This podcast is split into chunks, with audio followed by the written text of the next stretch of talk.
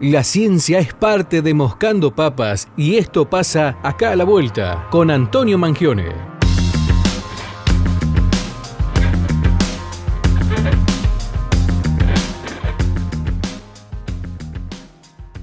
de presentar, de tenerlo aquí con nosotros en la radio pública al señor Antonio Mangione que está del otro lado. Hoy un tema muy interesante, mientras se desilencia Antonio, vamos a hablar de eh, los hongos. Hoy vamos a hablar de micología. ¿Está, ¿Estará bien dicho el término? Antonio, muy buenas tardes. Bienvenido a la radio pública, bienvenido a Radio Nacional. Buenas tardes, ¿cómo le va a toda la audiencia? Sí, está muy bien dicho, micología o el estudio de los hongos, de todos los hongos. Tendremos la presencia hoy de Mónica Lugo. La doctora Mónica Lugo. Mónica, así es, la doctora Mónica Lugo, docente e investigadora en la Facultad de Química, Bioquímica y Farmacia en el Departamento de Biología en la Universidad Nacional de San Luis. Em, Fran, ¿qué son los hongos? Qué interesante mundo. Seres vivos sí, son unos, digamos, unos seres vivos bastante particular. Este, son, son heterótrofos, es decir, viste que medio que algunos parecen plantas, pero no son plantas. Las plantas son autótrofas generan su alimento a partir de la energía de la luz solar, ¿no? Y la fijación del dióxido de carbono, ¿no? Y necesitan de otros nutrientes, pero de nutrientes minerales y agua. Pero los heterótrofos se alimentan de otros organismos vivos, a diferencia de las plantas.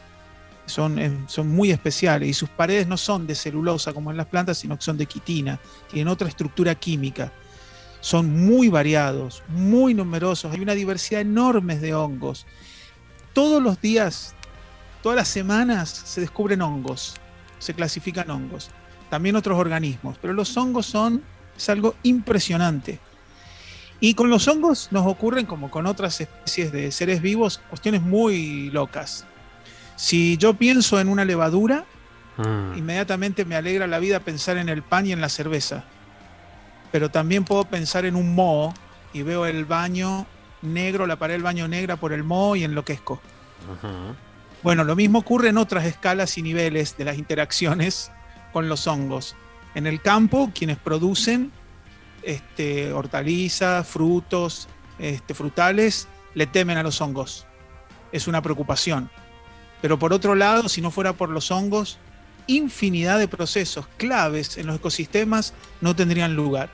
El 80% de las plantas que vos ves están asociados a hongos de manera que les permiten adquirir y aprovechar mejor los nutrientes en el suelo. 80% de las plantas que has visto alguna vez, obviamente son mucho más los que vos has visto las plantas, pero 80% de las plantas interaccionan con hongos. De no ser por los hongos, muchos de los procesos vitales que ocurren en los ecosistemas no podrían desarrollarse con normalidad tal cual los conocemos. Y a nivel mundial, para pasar rápidamente a la palabra de, Mónica Lugo, a nivel mundial, el interés por los hongos tiene, cubre diversos aspectos, Fran. Desde los industriales, imagínate la industria alimenticia, para la depuración de aguas, en la salud, para la producción o eliminación de toxinas, producción de medicamentos, ¿sí?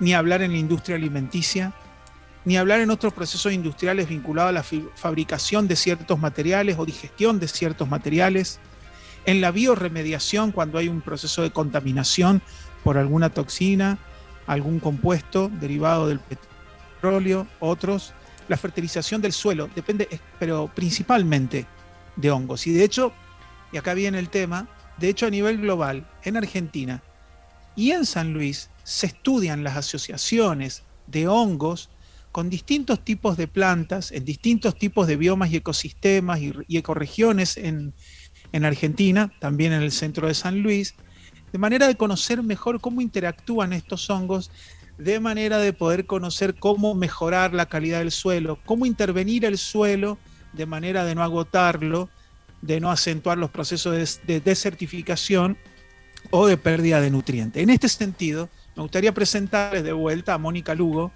doctora en biología, docente e investigadora aquí en la Universidad Nacional de San Luis, y escuchemos lo que dice acerca de qué investigan, qué están haciendo.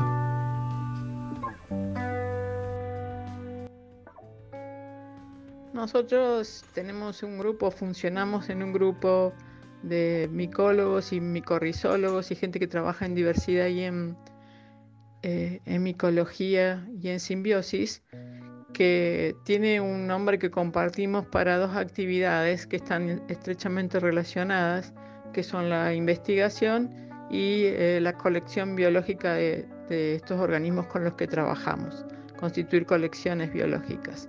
El nombre del grupo y de la colección, que es una micoteca, una colección fúngica, se llama Micodif y hace alusión a que trabajamos en micología e interacciones fúngicas y su diversidad, tanto para el trabajo de las líneas de investigación como para la colección de la micoteca, que estamos todos ahí trabajando en, el área de ecología, en la Facultad de Química, Bioquímica y Farmacia, donde está también por el momento la colección.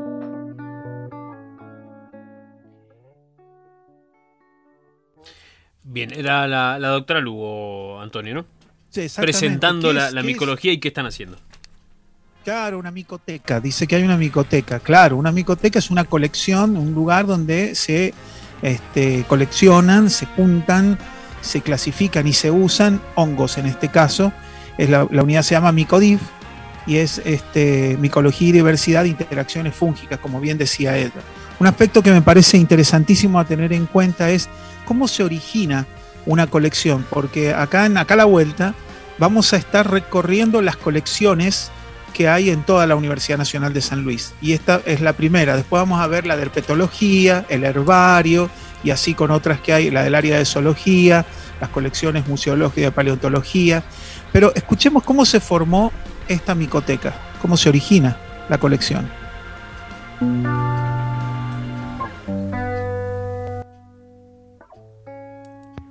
Nosotros empezamos a partir del año 2001, pero institucionalmente con eh, iniciamos en el 2003 con un proyecto, un PROICO, que nos permitió comenzar a, darle un poquito de forma a una colección personal que teníamos los micólogos que trabajamos en Micodif. Y esa colección nos llevó, fue creciendo en el tiempo. En el 2014 se institucionalizó, la, la facultad y la universidad le dio el nombre, aceptó el nombre eh, en el 2015 con sus integrantes y, luego fue incorporada al Sistema Nacional de Datos Biológicos y, eh, también tenemos un, con gran orgullo, una gran alegría ser parte del Index Herbario. Estamos eh, categorizados dentro de los, de los herbarios en la colección, en una colección internacional que registra todas esas colecciones. ¿Por qué trabajamos con los hongos y la simbiosis? Porque son importantísimos como formadores de ecosistemas, los hongos micorrícicos son importantísimos como formadores de suelo, como proveedores de servicios ecosistémicos, eh, son biofertilizantes naturales que mantienen funcionando los ecosistemas y además los hongos, los distintos tipos de hongos, interconectan a todos los, eh, todos los organismos de las comunidades vegetales y recirculan los nutrientes. Una parte importante del ecosistema, los hongos, eh, aunque estén ahí a veces eh, invisibles, podríamos decir. Así es. Fran, dos cosas. Lo primero es que ella menciona los hongos micorrícicos. Esto es algo muy particular, es el campo de experticia de Mónica Lugo los hongos micorrízicos, las micorrizas son unos hongos muy pequeños que tienen distintas estructuras, eso por ahora no importa, pero lo que hacen es facilitar la adquisición de nutrientes, facilitar el metabolismo de a las raíces, ¿no? Además, Van a claro, en las raíces. En las raíces, exactamente. Entonces el aprovechamiento de los nutrientes es mucho mejor, es mucho mayor y se estudia muchísimo la interconexión micorrícica también, ¿no? Y lo otro que quiero decir es el enorme trabajo que lleva una, mantener una micoteca. Para que te des una idea, cada tanto hay que sacar todos los hongos, meterlos en el freezer, enfriarlos, después volverlos a poner en sus estanterías, todos van en bolsa. Es un laburo es un laburo que es imposible contarlo. Hay que verlo todos los días, la gente que labura ahí, el cuidado que le tiene que poner esa micoteca, porque también este, es muy costoso conseguirlos. Ahora, este, uno, digo, ¿cómo se forma una colección? ¿Qué hay adentro de esa colección? Escuchemos qué dice Mónica.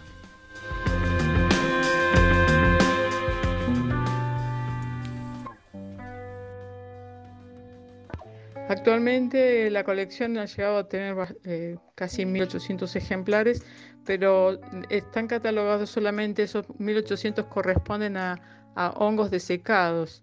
Tenemos también toda una gran colección que todavía no, llegamos a, catalogar, que es de preparados de todos los hongos que están determinados, preparados microscópicos. Tenemos eh, en proceso toda la digitalización de las imágenes, hay muchísimas imágenes de de fotos y diapositivas de hongos que ya han sido determinados taxonómicamente, cuya sistemática ubicación y determinación hasta nivel de especies se conoce, que está en proceso de digitalizar para una colección de, imágenes. Y también hay plantas conservadas, disecadas, secas, que son las plantas eh, simbióticas, los hospedantes de los hongos que estudiamos micorrícicos predominantemente hongos micorrícicos arbusculares, pero algo también con ectomicorrícicos y como mencioné, los endófitos del vástago, las micofilas y los hongos asociados a la parte aérea de las plantas, no solo de las raíces. El objetivo en el futuro es organizar, terminar de organizar la, colección, donde todos los materiales están geoposicionados con sus fotos hasta el momento, como pide el Sistema Nacional de Datos. Y mm, la idea es generar catálogos, información básica y proveer a las instituciones gubernamentales, nacionales, provinciales, eh, para el manejo y conservación y con el conocimiento básico de la biodiversidad, que además con los hongos trae aparejados mucha información sobre biocontrol, eh, usos biotecnológicos, eh, etcétera, de, los hongos. Y una cuestión práctica más cercana a los humanos, cuáles son alimenticios, cuáles se pueden comer, cuáles son tóxicos. Eh, la idea es también en el futuro seguir promocionando esto y llevar a la comunidad toda la información. Bien, eh, continuamos escuchando entonces a la doctora Albo. Una, un anticipo, me mm. cuenta Mónica que la Facultad de Química, Bioquímica y Farmacia ya está pensando en hacer eh, accesible todas las colecciones a partir de recorridos virtuales. Si no sabemos cuándo va a ser eso, pero ya se está trabajando para que esto ocurra. Entonces van a poder visitar todas las colecciones también en forma virtual, ni hablar de los beneficios que eso trae en pandemia y la expansión que trae en cualquier condición para que todo el mundo que quiera pueda acceder a estas colecciones. ¿Por qué se estudian los hongos? Es el otro tema, ¿no? Para ir un poquito más en profundidad. Escuchemos qué dice Mónica Después voy a hacer un comentario.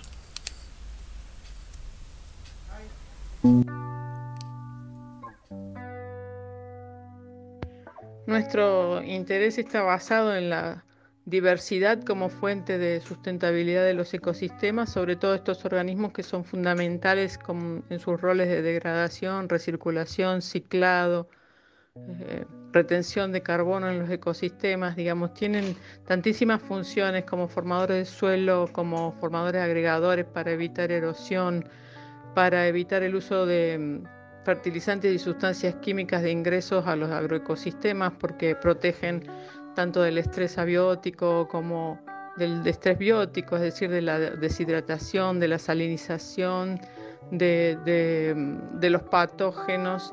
Entonces son fundamentales el conocimiento de, los hongos, tanto macroscópicos en su diversidad, los macromicetes, como de los hongos simbióticos micorrícicos o que forman endosimbiosis, porque su diversidad además contribuye a, posibles manejos, programas de manejo y conservación de los ecosistemas. Todo su conocimiento básico va a redundar el momento que sean utilizados para para conservar mejor, para mantener mejor funcionando, conservando sabiamente los, los ecosistemas que están en un deterioro importante, sobre todo el suelo, que está cada vez más mm, deteriorado y nuestro país tiene ya como un 70% de zonas que se van desertificando, de las zonas cultivables, debido a los monocultivos, que son en general los grandes eh, peligros y son peligrosos para la, la pérdida o traen aparejada la pérdida de la biodiversidad. Bien, hasta, hasta en eso está esta, micología. Exactamente, exactamente. Y una, una de las líneas de investigación tiene que ver precisamente con eso, cómo se comportan los suelos en función de la presencia o no de qué tipos de hongos, dependiendo del uso que se le dé al suelo, ¿no? Entonces, ese es un, es un estudio que están llevando adelante, además de toda la investigación netamente básica para conocer, porque hay que conocer cuál es, cuál es la composición fúngica del suelo en el que se está trabajando, ¿no es cierto? Y finalmente, y con esto termino, me gustaría que escuchen dónde se realizan estas investigaciones, que se hacen en San Luis, pero también en otros lugares. Escuchen esto. A ver.